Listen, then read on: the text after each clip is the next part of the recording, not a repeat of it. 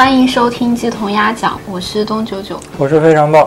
嗯，今天我们打算聊一期游戏的节目，好像就是我们第一期聊游戏的节目你不打算先解释一下，好久久不更新的事情吗？啊。这个有什么需要解释的？行，可以，由就愣回来了。由于某位主播工作繁忙，然后这一期还是我三番五次催了，不对，不是催，就是求爷爷告奶奶，约了人家好几周时间都没约上，然后今天终于约到了，嗯，今天终五于约到了，七分钟的时间，还是都精确到分钟钟。了。这个档期排的真满。我们今天要聊的游戏叫《双人成行》，It takes two。因为我们七月初的时候玩通关了，然后觉得很喜欢，然后所以想专门用一期节目来聊一下它。首先，我先简单介绍一下这个游戏，然后它是一个必须要双人合作的游戏，一个人没有办法玩，可以是两个人在同一个空间玩，也可以在线上联机玩，但是我们没有试过联机玩的效果，不知你先道它的解释一下双人合作吧，我觉得。啥叫双人合作？双人合作就是在这个游戏绝大多数的流程里面，都是一个人控制一个角色，这两个角色可能身处同一个空间，然后但是这两个角色在同一个空间里要发挥不同的作用，去解决空间里的谜题也好啊，或者什么的，反正就是一个我我觉得是一个合作解谜类的游戏。嗯嗯，联机方式呢，本地联机和网络联机。本地联机的话，共用一个屏幕去分屏合作，就是屏幕切两半儿，一个人看其中的一边儿。网络联机的话呢，就是相当于是你建立一个房间，然后你把房间的链接发给另外一个用户，这个用户点链接接进来，即使他没有买过这个游戏，他也可以和你一块儿玩儿。但是这种方式我没有试过，想到这个 E A 的这个服务器，嗯，以及我们初次每次玩的时候启动，从 Steam 启动要关联启动 E A 那个烂橘子平台的那个痛苦的经历，哦，说说到这个，你都忘了是吗？吐槽一下注册，注册时候那个那个是验证码吗？我们买是在 Steam 买的，嗯，这个购买流程很流畅，下载流程很流畅，就像 Steam 一如既一如既往的表现一样。但是呢，这个游戏必须你在 Steam 启动，同时也要先启动烂橘子平台，然后再通过烂橘子平台再去登录这个游戏。Steam 的烂橘子平台呢，由于我们之前都没有玩过 EA 的游戏，导致我们这次玩的时候要注册账号，然后 EA 的注册账号呢要有一个验证码，EA 的这个验证码呢是骰子，对吧？我忘记了，反正我现在只记得当时，哦，是是给你几张图片，六，张图片，然后让你找两个加起来等于几，你确定是两个？我不记得。是是每张图片里有若干个骰子，让你选这六张图片里面哪张图片骰子的点数加和等于十三，还是应该不是十三，十四吗？十四还是十五，反正是十几的一个数。呃而且它跟对，一方面是有时间限制，哎呀哎呀，时间限制你不说我都忘了。一方面是有时间限制，另外一方面呢，你的你注册他的账号需需要验证十组还是十五组？十组不，记得了。十组应该是我没记错的话，需要验证十组这个验证码。同时的问题呢，是你每次点完一组图片之后，它并不会告诉你你到底点对了没有，只有你点完这五组，好像是点完五组之后，它会告诉你对了还是错了。如果错了的话呢，就要从头来。就感觉我们的这个双人合作的这个环节，在进入游戏之前，在注册账户的时候就已经开始了。我们大概在这个环节花了有二十分钟。反正很久，反正到最后快要崩溃的时候，终于过了。主要是你它是累积的，相当于是你后几个有一个没完成，你前面的都白费，又要从头来。不是你中间有一个错了，他也不会告诉你。对对，你点了五组，然后他告诉你这五组里面你有一组错了，但他不告诉你哪一组错了。很可能你第一组就错了，但他不告诉你，他接着让你点完后边的四组，然后再告诉你啊，对不起，您错了，然后从头来。嗯，嗯，当时注册的时候就想，天哪，其他的平台都哭着喊着让我注册，拼多多哭着喊着让我啊点一下吧，注册个用户吧。只有这种不知道出于一些什么动机，可能是他们的服务器资源真的非常宝贵，在我的这个注册道路上设置如此多的坎坷，来阻止我使用他们的平台。反正总之，以后看到 E A 的平台的游戏，可能先要心里嘀咕一下，然后再去考虑要不要下或者要不要买了。嗯，不过 E A 它的游戏本身，我印象里都是车枪球，所以本身也不是我们喜欢的。呃，我记得我小的时候，E A 的 slogan 叫 Challenge Everything，我不知道现在还是不是这个 slogan。我那天点这些验证码的时候，我就在想，它确实是 Challenge Everything。Challenge 的第一项就是我的耐心。我不确定，就是刚才说到合作，为什么说它是一个双人合作的游戏？我突然想到之前在准备这期节目的时候，我想了一个名字。然后我不确定我们之后发布出来的时候会不会用这个名字。然后我当时想的那个名字是“你不走我不走，我们还是好朋友”。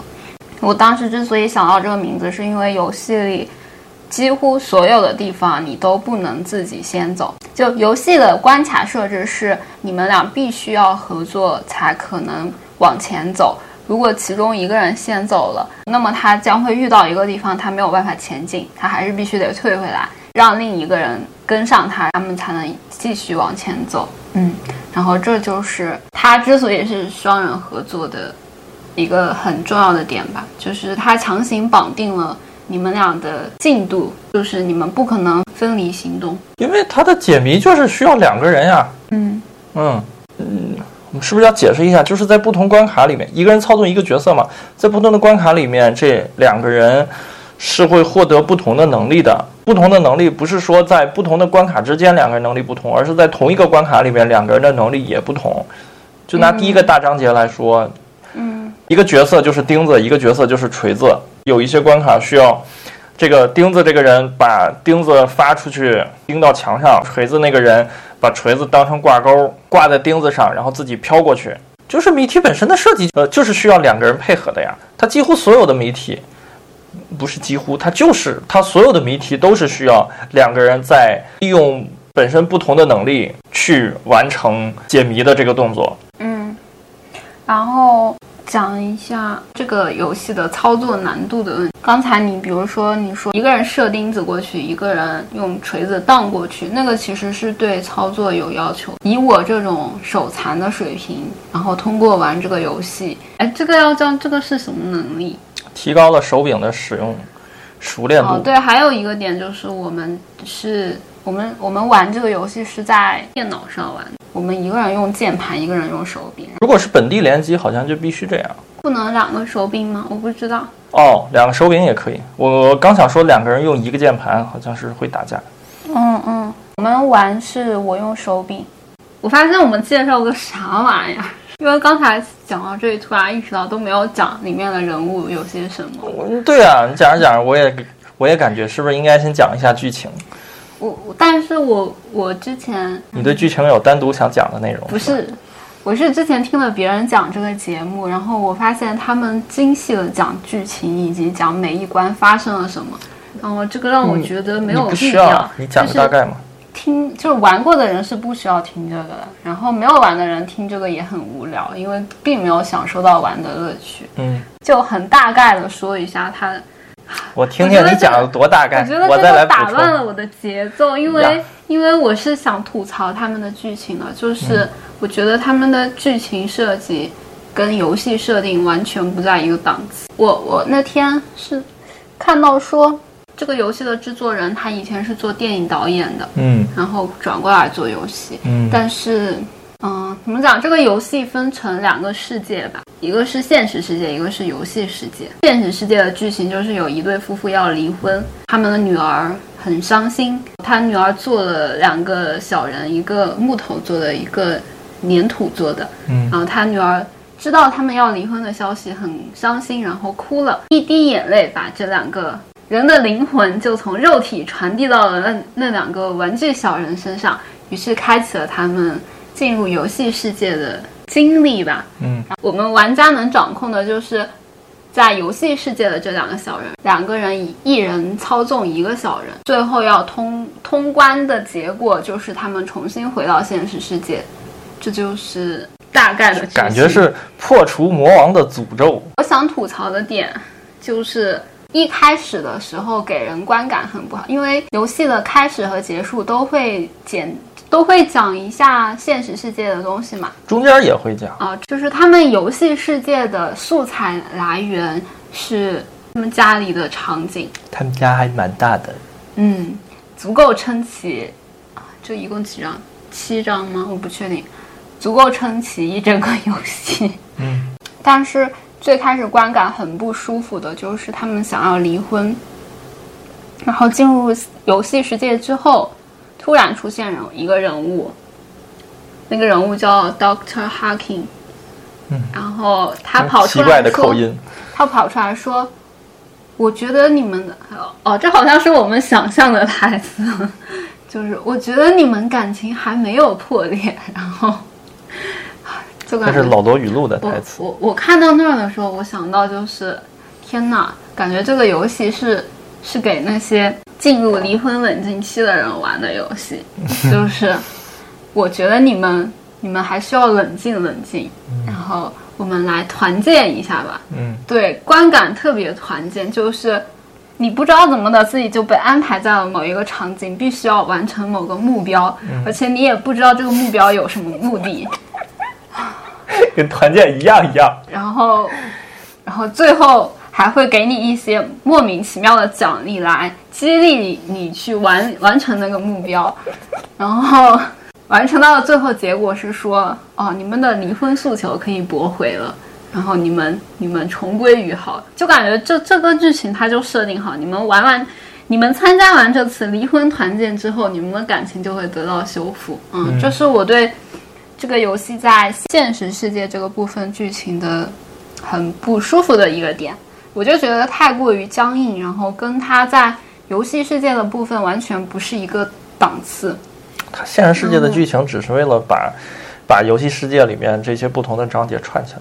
但是现实世界代表了他的这个原因吧，嗯就是找了一个由头让你进入游戏世界，但这个由头让人很不喜欢。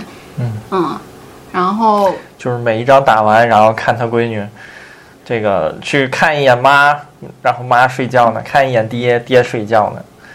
嗯，然后他就自己在那儿，自己玩，有自己做饭吗？好像没有。好像就饿了一天，最后走了。哦，对，这个也是想吐槽的点，就是因为游戏世界的时间跟现实世界完全不知道他们是几比几的比例。嗯，就是因为我们我们玩这个玩了多久？有二十多个小时吗？有二十多个小时，对，就是其实我们都是分不同的天，每天玩。但我们二十多个小时，里面，可能大概有十个小时在卡关。没有我，我就想说我们在游戏世界的时间过长，以至于我就会想，天呐，他女儿没有被饿死吗？然后以及啊，对，所以后来走了嘛，以及他女儿 所以后来走出去找吃的去了，还坐车找以，以及他女儿发现爸爸和妈妈睡死过去了。没有反应，他居然都没有感到怎么讲，感到奇怪。而且这也是他剧情的硬伤，你知道吧？就是他中间提了一嘴，说他女儿知道为什么他爸妈去了，就他爸妈变成小人，他知道这个事情。没印象，谁提的？不是他女儿不是写了一封信吗？你还记得吗？嗯，然后那个信说我知道是怎么回事，没印象。就是最后的关卡不是最后四四个部分让你收集信的碎片嗯哦，那个信是他女儿写的，嗯，嗯。然后信里面说了啥？我没印象。好的，然后我是想说，他的女儿知道他爸妈变成小人这件事情，但是很别扭，他写写写了这一部分剧情，嗯嗯嗯，然后这里吐槽完了，可以讲具体的游戏世界的部分。就是说，虽然我对他描写现实世界的剧情十分不满，但他游戏世界带来的乐趣可以掩盖这些不满。然后您给讲讲乐趣。没有，就反正这个游戏，只要你去玩，然后肯定会体会到很强的乐趣，而且是那种你会停不下来的感觉，就是你这个制作人也说了，制作人在游戏发售的时候也说哦，了，他说如果你觉得不好玩，我给你一千美金。嗯，嗯，然后也没有人找他领。对，就反正这个游戏确实设计很很厉害哦，游戏世界的部分很厉害。嗯嗯，就是我觉得我最我我最欣赏他的点是因为他的游戏世界相当于是因为两个大人变成了小玩具人，然后他们相当于自己的世界就缩小了。然后每一张就是他们家某一个角落的场景，然后他们作为玩具小人去里面探索自己熟悉，就是生活里本来熟悉的那些东西，但是是以小人视角，就是所有的东西比例都变大了。嗯，然后他们的关卡也是依依托这些场景来设置的，就是每一章的主角儿，或者说那个有个大 boss，每一关卡有个大 boss，他就他就是他们生活里。某一个物件，然后那个物件之所以成为 BOSS，是因为它被忽视了，它被这两个主人，因为我不知道因为啥，然后就是总之在生活里被忽视了，然后啊积攒了很大的怨气，于是在他们每一关卡中出现，然后变成一个 BOSS，然后让你去打败它，不是打败它，我感觉像逃亡，就是因为他们有很大的怨气，然后要。给你设置很很难的这个叫什么呀？最后一战。嗯嗯，然后我确实觉得它最后一关就是不是最后一关，就是每一关的最后打 BOSS 的操作难度跟之前的不在一个级别。手残的话就需要死很多次才能在打 BOSS 的环节活下来。嗯，但这个游戏我觉得对对手残玩家还是很照顾的，就是它基本上。没有什么死亡惩罚。你首先，因为游戏设定你就是粘土小人嘛，你的命是无限的。你死了之后，几乎就可以说是原地可以复活，对吧？BOSS 战的时候，呃，就是 BOSS 战的时候，你就是原地复活的。然后只有一种情况，就是两个人同时死掉了。嗯。然后只有这种情况才会从 BOSS 战的这一个阶段从头开始。嗯。然后这个几乎就是游戏里唯一的死亡惩罚了。哦，这个比你其他的那些，我觉得还是要强多了的，就是还是很照顾手残玩家的。你打不过去，你就硬磨嘛。嗯嗯，就无非是时间的问题，不会说你比如说你这你这个 boss 打不过去，死了之后发现你在这一关的最开头开始要重新玩，然后或者是你的你的命有限，或者是你的什么存档次数有限。你像有些游戏似的，或者说你死了之后，整个游戏从头开始，都是有这样的。嗯，然后但是它没有的，它都是你死了之后原地复活，稍微等个有个五秒钟，可能都不到。没有有的关节，其实你在任何一个地方你都可以自己死掉，就是你随便找个地方跳下去你就死了。嗯，然后但是会存在一种，有一种地方是你需要连续操作，比如说连续跳跃。嗯。就是要看准时机跳跃过去，嗯，然后如果那种你死了的话，你会回到上一个点，嗯，就是那那个情况是会功亏一篑。那其实也只是一个一个点嘛，就是不会说你死了之后发现你在本关开头。嗯嗯嗯，我刚说的那种，就是我觉得对我的操作技术提升最大的部分。嗯，因为会死很多次。嗯，哦，以及这个过程其实对玩家两个人。耐心也有提升，就是因为它的设计会导致有一个人的操作很难，有一个人还 OK。就比如说有的地方是需要你你去帮我打开某个开关，然后我再跳上去，但是因为我实在跳跃很差，然后我就会导致需要你一直回去帮我弄。嗯嗯，然后这个这个环节我又觉得让一个人变得更耐心。我觉得还好，但是确实我玩的时候，我在想，如果我是跟一个网友去，呃哦，这种所谓的野排，就是我直接网上随机匹配一个网友，然后跟他去玩的话，我我感觉我我每次玩完都会一肚子气，然后我们两个会互相骂。就是我在想，哪怕是一个跟我水平一样的人，就是我在想啊，如果说跟我匹配的一个人是跟我水平一样的，那我们两个一定也是互相看不上，嗯，然后互相怒喷对方。然后最后退出游戏，我觉得一定会是这样的结果。哎，但是你打其他合作类的游戏会这样吗？你玩《守望先锋》会有这种情绪吗？对啊，互相喷啊，是啊。但是《守望先锋》，天哪，那就涉及到游戏机制设计的问题了。《守望先锋》是你，他呃，他会把你队友很多的关键指标都隐藏起来，就是如果你不仔你不刻意去找的话，你是很难知道你的队友到底，比如说几杀几死这种指标都是看不到的。他只会把你队友最好的那个表现能公开出来让你看到。所以就是你如果不是一直盯着队友看，或者说你特别在意团队合作的话，比如说你比较菜，你就是觉得我自我自己打好了就 OK 了。如果你是这种人的话，你是很难发现队友菜的。嗯嗯，嗯。然后不一样。但是我觉得双人成型很好的地方就在于我刚才说的这种情况，它其实不是不是固定的，就是会存在交换的情况。就比如说有的是会让你很烦，有的是会让我很烦，就是很实际的让你感受到换位思考的感受。当你是操作很难那一个人的时候，你就体会到了之前你不应该那样，忍受不了对方的菜。我不会这么想。我我有这样的转变，我觉得没有，我会觉得我会觉得就是菜，我自己菜也是菜我觉得不是菜的问题，而是对方菜，就是你需要等他，对吧？嗯，就是这个等的过程是有损耗的。嗯嗯，但我觉得如果是一个一个陌生网友，然后跟我一块打的话，那我们一定会互相怒喷。嗯嗯，就是哎呀，天哪，太下饭了，就。天哪，天哪！孩子看着已经吃了三碗饭了，我真谢谢您。别打了，孩子要撑死了。这这也是这个游戏好的方面吧？算，就是它没有让你因为操作而没有啊。Steam 评分页面上都是写男同成型，男同成型，男同成型。嗯，我觉得还是会互喷的。嗯，我理解了对方的菜，我同时我也理解了我的喷啊。没有，我觉得你说的这种是单一项的，就是两个人的水平相差很大，就会保证一个人在在喷，一个人在菜，对吧？嗯，不是，两个人两个人水平一样也一样。不是，我的意思是，如果两个人水平一样，那么就不是一个人永远在喷，嗯，而是他也会被喷。对啊，对啊，我所以我说是这个游戏设置让让你体会到两个视角或者说两个位置不同的感受。嗯，啊我明白你意思。嗯，那倒是，就是可以互相喷。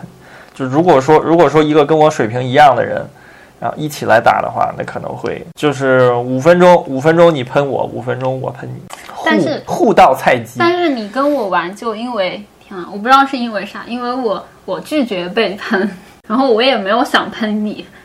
然后就感觉没有互动呀，很 inner peace，不知道怎么回事。没有互动。就我感觉我在等待，就是在我可以喷你的那些时机，我感受我自己很有耐心，不是，我就静静的看着你。行。然后我接着我最开始说的还没有说完的一个点，就是他们的游戏世界不是从家庭生活展开，就家庭的一角，每一关是家庭的一角。有什么阁楼啊，花园啊。然后孩子的房间呀，啊，对，还有家里真的蛮大的。还有什么厨房有吗？不确定。没有厨房。太空那个是什么？那哦，那是他孩子的幻想世界。就反正每每一张是一个角落，然后这些角落其实是，我们讲到这么，我们讲这么久，居然没有提两个角色的名字，我都惊了。嗯。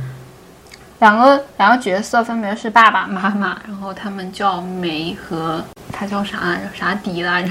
你想不起来为什么想起要提名字？我就是因为想不起名字，所以我就不提了。啊，这里不是有吗？小游戏那里有 Cody，Cody and May，Cody，嗯，然后他们有很多场景其实是里面的爸爸这个角色在现实世界里所建造的，比如说他的花园。然后还有他给他小孩搭的一个那个叫什么？那种是什么游乐园吗？是，嗯嗯。然后就天呐，太强了！就我说到这儿，我其实我其实一直想说，就是整个这个游戏里面，它的它的性别设置，它都在刻意的回避刻板印象，就是对对，我们通常见到那种刻板印象，我。我我边玩我就特别频繁的有这种感受，就是你首先它的整个剧情大设置，他的爹是一个全职父亲，嗯，然后他们家里是他妈去上班，嗯，然后他妈是个工程师，对他妈是个工程师，戴个眼镜儿，然后首先这一点就已经和绝大多数的家庭有差异了，嗯，然后或者说和绝大多数我们我们游戏里通常见到的设置已经有差异了。然后其次就是他呃，就是他爹的这个爱好就是呃什么种种花啊，然后什么我觉得不是种花，是手、手工。我觉得是自己制作东西。嗯嗯，然后让一直吐槽他妈的点就是说，呃，光工作不着家。嗯嗯，然后没有把更多的精力放在家庭里，然后他妈的反驳的这个这个话语也是那一套，就是我这不是为了挣钱吗？挣钱不是为了这个家吗？对，就呃就都是，呃就都是非常传统的剧情，但是把性别对调了。然后我最刚开始玩这个游戏，我最最强烈的碰到这个感受，是我最刚开始我们我们解锁的第一个小游戏，你还记得是什么吗？不记得。解锁第一个小游戏是他们当时还是锤子和钉子的时候，那个小游戏叫做打地鼠。嗯。然后打地鼠是一个人演地鼠，一个人演锤子。嗯。然后就是演地鼠的那个人，你有几个洞？嗯。呃，上下左右吧，四个洞。演锤子那个人在中间站着，然后地鼠在。选择一个洞来窜出来，然后锤子那个人去相应的锤下去。嗯，然后当时，呃，这个也是跟当时两个人获得的能力不同有区别的。就是当时 Cody 那呃这个男性角色在这个里面是钉子，呃哦哦，在这个章节里面是钉子，然后 May 是锤子。然后那么到了这个游戏里面就就顺理成章的。啊，这个 May 就成了打地鼠的这个角色，然后 Cody 就成了地鼠，Cody 在那探头，然后 May 就用自己背上的这个锤子来锤 Cody。嗯，我当时玩这个游戏的时候，我就想，哇，这个游戏里面如果性别对调过来，无法想象。嗯，哦，这是一个完全不成立的事情。嗯，您说就变成家暴了吗？对呀。嗯他在非常刻意的回避这些事情，就是，呃，他出现的一个情节，如果你闭上眼睛让你自己想这个里面的性别分配，你想的那个结果一定是和游戏里反过来的。嗯，然后，当然到后面很多游戏就不是这样了，因为后面很多游戏都是那种，呃，平等对抗的。嗯嗯。嗯，就是你比如说什么赛跑啊，然后什么沙狐球啊这种的射击啊、打雪仗啊这些的。对这些的都是平等对抗，就是你的，呃，就是两个人的角色是完全一样的，然后两个人获得的资源也是完全一样的，两个人的获胜条件也是完全一样的，拔河这种，对吧？没有什么角色的区分。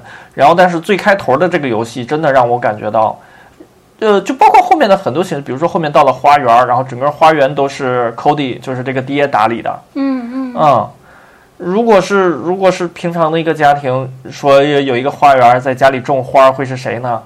啊，对吧？肯定和游戏里设置是不一样的。你你这样说，突然让我觉得，我之所以觉得他自己弄那那么多东西很厉害，是不是也是因为他的通常男的不搞这个。嗯，但也不是，但我觉得不完全是，就是花园可以说他他搞会比较，就是女性搞会多。嗯，但是。像他搭的，互动，他搭的那个城堡，嗯，对，那个我就觉得和孩子互动、照顾孩子，这不是，嗯嗯，这不是传统印象里也是当妈的来干嘛？嗯嗯嗯。然后，但是确实，你看到这个里面，当妈的在这个家里没有太多的付出，呃，就是没有太多的 attention。嗯嗯，我反正玩这个游戏的时候，我频繁的呃心里冒出这个念头。哦哦，就是他在非常刻意的去回避，就是你平时看到的关于性别的刻板印象。你觉得这叫刻意回避吗？我以为是刻意制造反差。嗯，有些是，有些是他刻意制造，但有些是不得不制造。比如说，就那个锤子和钉子那个事儿，他没有办法，对他没有办法根本反过来。嗯，然后包括你想一下不同的这个呃呃，就是不同的这个章节里面，他们对于性别设置，比如说你记得中间有一节他们变成呃，就是他们两个变成了那种呃，就是俯视角的那种动作游戏，就就是他们俩一个变成了这个骑士，呃，这个剑士，一个变成了魔法师嘛。哦，好的。对，然后这就通常这就是最传统 RPG 里面一个智力型角色，一个力量型角色嘛，对吧？嗯。然后这里面谁是智力型，谁是力量型的？男性角色是法师，女性角色是那个剑士。嗯，嗯。哦，你这样说，我突然觉得，就是我们俩玩的时候，因为我们自由选择的时候，我选择了 Cody，嗯。然后你你选择妹，然后嗯，我不知道这个会不会哦影，响。不是不是，我选择了妹，是你选择了 Cody，我选择了剩下的，我没得选。没有，你之前说你想选妹，哦，操！好好好，我觉得我也觉得反过来比较有意思我说我。我正好想选 Cody，、嗯，我同意，我同意，我同意，哦我也觉得反过来比较有意思。然后我然后，但是之前看他们直播都是，如果是两个人的话，都是女性操作女性。你刚才说完，我是想说，如嗯果我们就是按照性别选，会不会有不一样的感受？我不知道啊，不知道我当时玩完这个游戏，就是制作人之前呃在采访里面还提到，他说就是制作游戏的时候，他并不考虑这个游戏的重复可玩性，嗯，就是他认为大家的时间对，就是普遍玩家的时间都很宝贵，通关一次都那个什么，都已经很费劲了。我没有必要再考虑说这个游戏通关之后怎么再让大家玩第二遍。但是我觉得这个游戏，如果我们如果我们后续还想玩第二遍的话，其实还是对我还是很有吸引力的。就是我们可以把角色互换，角色互换回来之后，至少在操作上，对于一个人来说，这是完全新的一个游戏。嗯嗯嗯嗯。但我刚才你讲小游戏的时候，我突然意识到，嗯，就是我们都没有介绍小游戏是什么。哦，小游戏就是在你正常游戏流程中，然后会出现的一些感觉像小彩蛋一样的东西，就是嗯你会发现一些，或者有一些你通关了也没有发现。嗯，我们有好多通关的没有对，然后这些我们有小游，十六杠二十五解锁了，然后这些小游戏是三分之一。怎么讲？我觉得像童年生活的那种小，童年生活里会玩的那种小。游戏，能这样讲吗？就是那种晃眼一看觉得很无聊，但是你开着玩了之后，因为是两个人对抗或者竞赛的游戏，嗯。嗯，然后你就会觉得很很能激起你的胜负心，嗯，嗯，我们经常在就呃发现了一个小游戏，在这小游戏这儿耽误一个小时。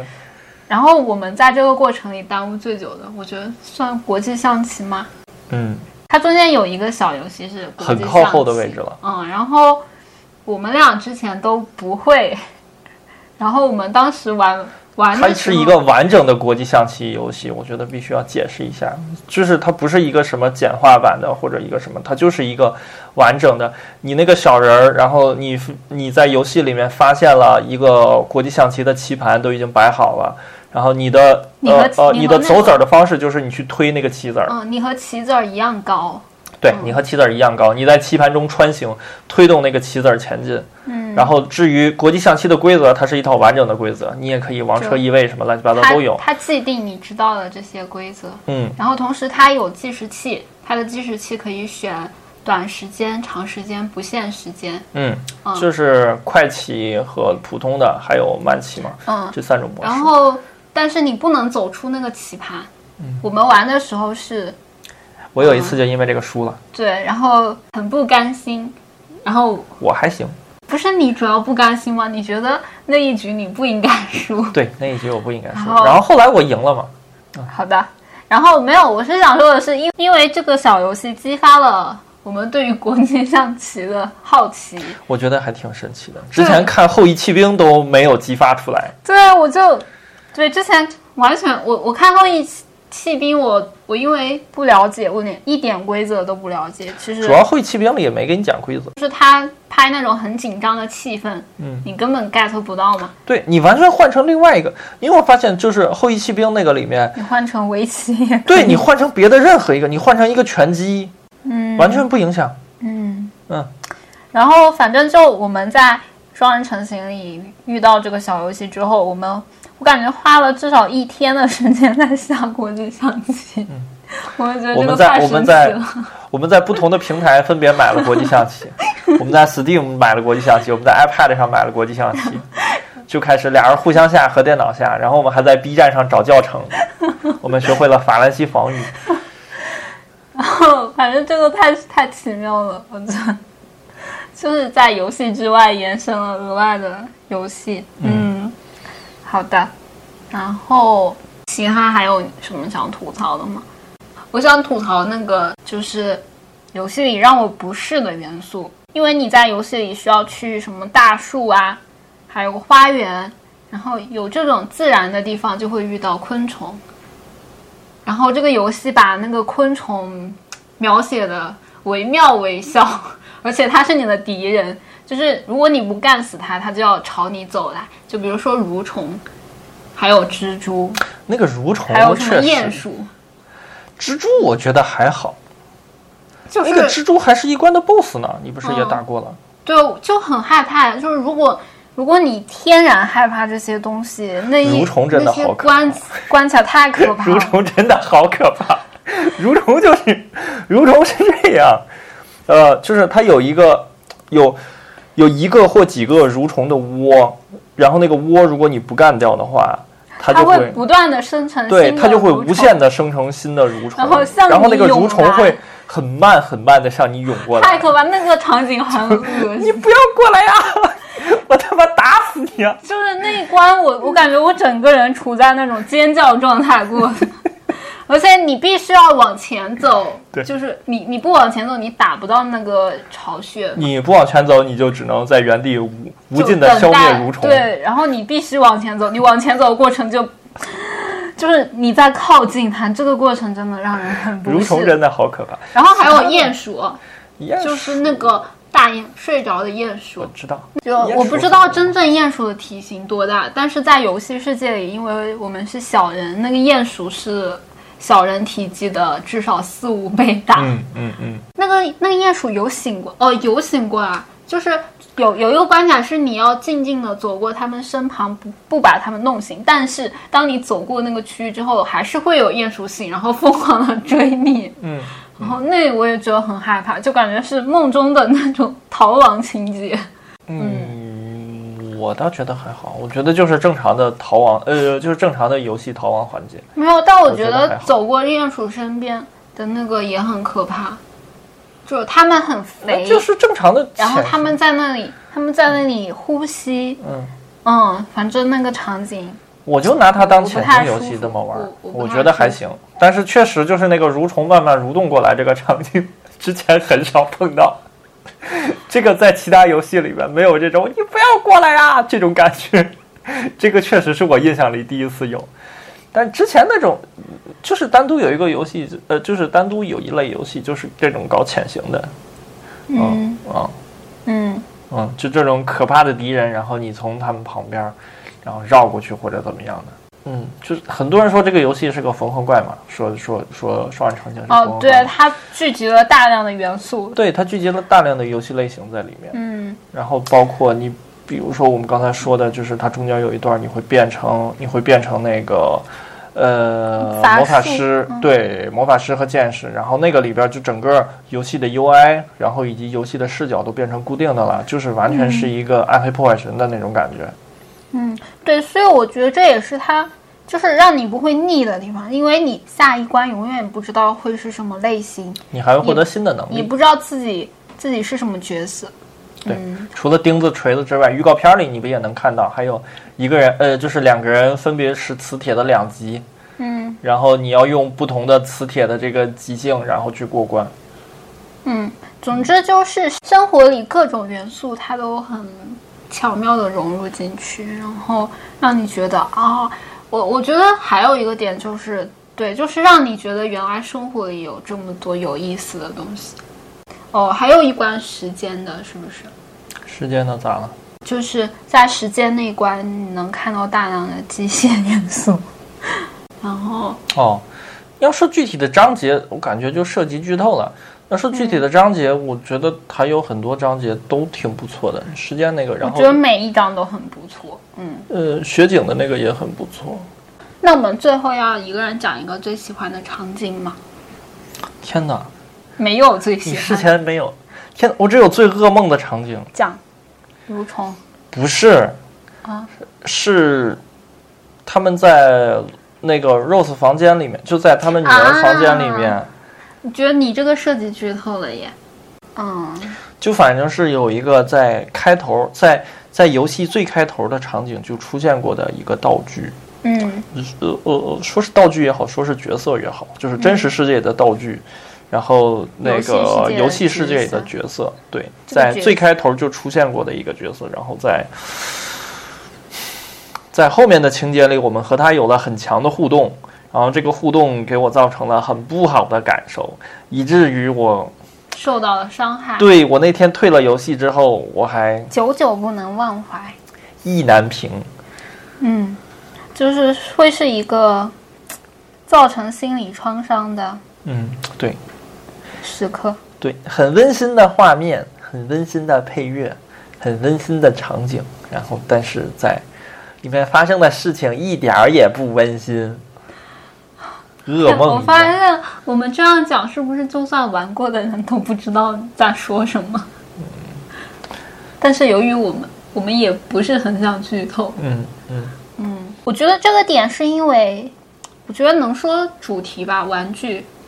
我觉得这个点是那种玩有玩具情节的人很能被戳到的点。就比如说你看《玩具总动员》，你会很很看一集哭一集。对对，但是我我没有，就是我觉得是是那种跟玩具有很深感情连接的人，在在某一张，我们要具体说吗？在 Rose 的房间嗯那嗯，一章，会会经历一些创伤事件，嗯，大概是这样。是不是那个事儿最后也没有对，没有就没有补救，就完了就完了是吗？，对，就那样。我的妈呀！哎，我不知道最哦哦，我想起来了，是在最后最后的画面回到现，好像是说回到现，就他们爸妈两个人回到现实世界之后，有有一个视频，还就是那个画面里出现了刚才说的创伤场创伤场景里面受伤的某个角角色，好像说那里他被缝合了，这是我听说的，然后我还没有证实。呃估计是在最后的那个过场动画里出现了他。好吧。然后喜欢的场景，喜欢的场景对于我来说就是，呃，西呃，就是雪景球里那一我段，也，就是是你也是，我以为你会讲，和我一样？我本来以为你会说你会说机械结构，所以我把机械结构绕过去了。哦，我我不确定了，但是机械结构会让我觉得很庞大、很精妙，但是雪景球会让你觉得很爽。嗯，这就是雪景球我觉得雪景球给你带来的爽感，主要就是因为它呃它地面都是对呀、冰和雪嘛，然后所以你在上面会有很快的移动速度，然后以及你也获得了一些滑雪的道具，就是你可以在冰面上一呃对这个里面有滑雪的情节，有大量的还有滑冰的情节，然后就是你有很强的速度感在里面。然后以及还有什么打雪仗的小游戏，打雪仗的小游戏我真是太喜欢了，啊、呃就是打雪仗小游戏就，嗯，由于那那个小游戏我真的不会玩，我没有体验到开心，嗯。我就感觉自己一直在被打，感觉自己在逃亡，感觉你是找到了打那个游戏的诀窍。我也不知道，我反正就就很喜欢，嗯，就是呃哦，就是那个里面小游戏也喜欢，哦对，沙狐球也是那关的对吧？沙狐球我也挺喜欢的，就是感觉在那个世界里面一切都非常的顺滑，嗯。啊，嗯。就是一个没有摩擦力的世界，天哪，嗯，然后那里还有一个滑冰竞赛的游戏吧，嗯，有、嗯，那个也很爽。对滑冰竞赛也就是但就算不竞赛，嗯。你光是刚进，你刚进那个场景，你当你体验到滑冰那一刻，你就我操，我自由了 这种感觉。嗯，对，就是呃，就是一个是速度感，一个是没有摩擦力带给你的这个爽感，这是在其他章节之前都没有的。嗯，啊，你可以以很快的速度去移动，然后你你这样说，我突然意识到，同一章里面那个冰下世界嗯是在水的世界，和这个是完全相反的。对啊，嗯，就是你在冰下世界就没有什么爽在，水里面就是很缓慢的移动，对，找不到方向。就没有很痛快的这种感觉。嗯嗯嗯嗯然后那除了这个之外，那就是时钟的那个章节，时钟那个章节我也挺喜欢的，讲一讲。就是他，呃，它首先它这一章节的设定是他们进入了时间里面，呃，就是他们进入了他们的呃家里的一个挂钟里面，然后那个挂钟的结构在游戏世界里非常的复杂，然后还有个小镇，然后小镇上还有居民什么乱七八糟的，然后就是因为是时钟的里面，所以你也能猜到它里面是，呃，就是整个这个关卡里面是非常就是精妙复杂的机械结构。然后，当然你在游戏解谜的过程中不会说涉及到太多需要你去理解机械结构或者是什么构建一些机关什么的没有，但是就是需要的。首先说这一关两个人的能力，一个人是拥有分身的能力，一个人拥有。让时间倒流的能力，对时间倒流这个也和这个钟表的主题有关是的，就是你时间倒流。哦，对，我觉得我觉得还需要强调一下，剧情设定里面每一章两个人获得的能力都是和这一章的主题有紧密关系的。是，这里面其实是存在和机械有关的东西，就是时间倒流这个能力，它最大的作用就是搭建不同的结构吧，这样说。或者说拼装成不同的结构，让为什么时间倒流就能拼装不同的结构呢？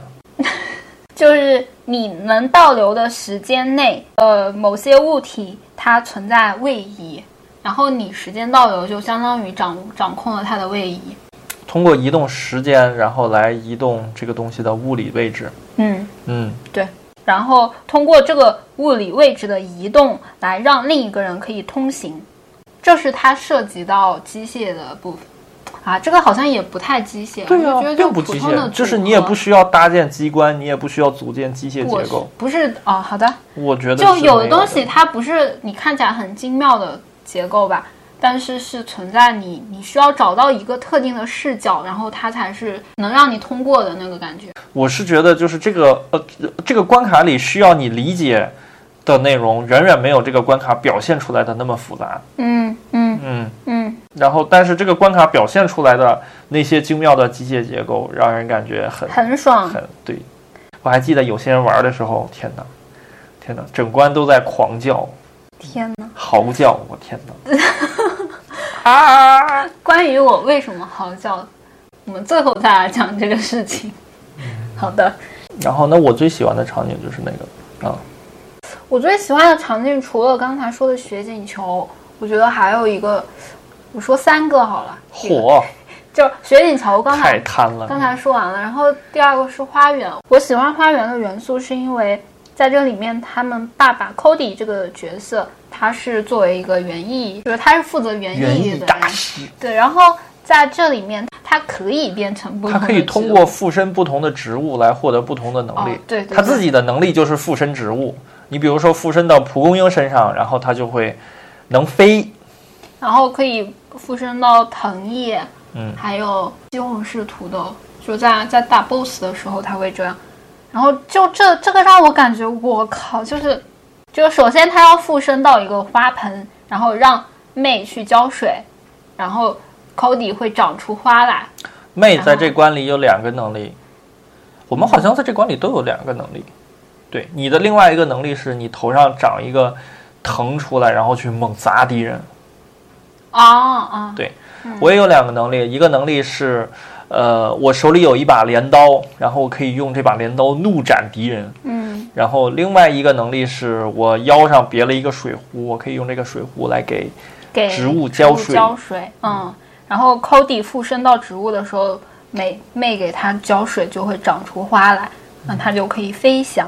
然后，嗯，然后这一关其实它的整个命题是说，花园被荒废了，然后他们俩去重新拯救，嗯，被那个叫什么？我们说的毒藤蔓吧？哦，就是一种植物被另外不对，是多种植物被某一种植物侵占了，然后他们要把侵占植物的那个植物去砍掉。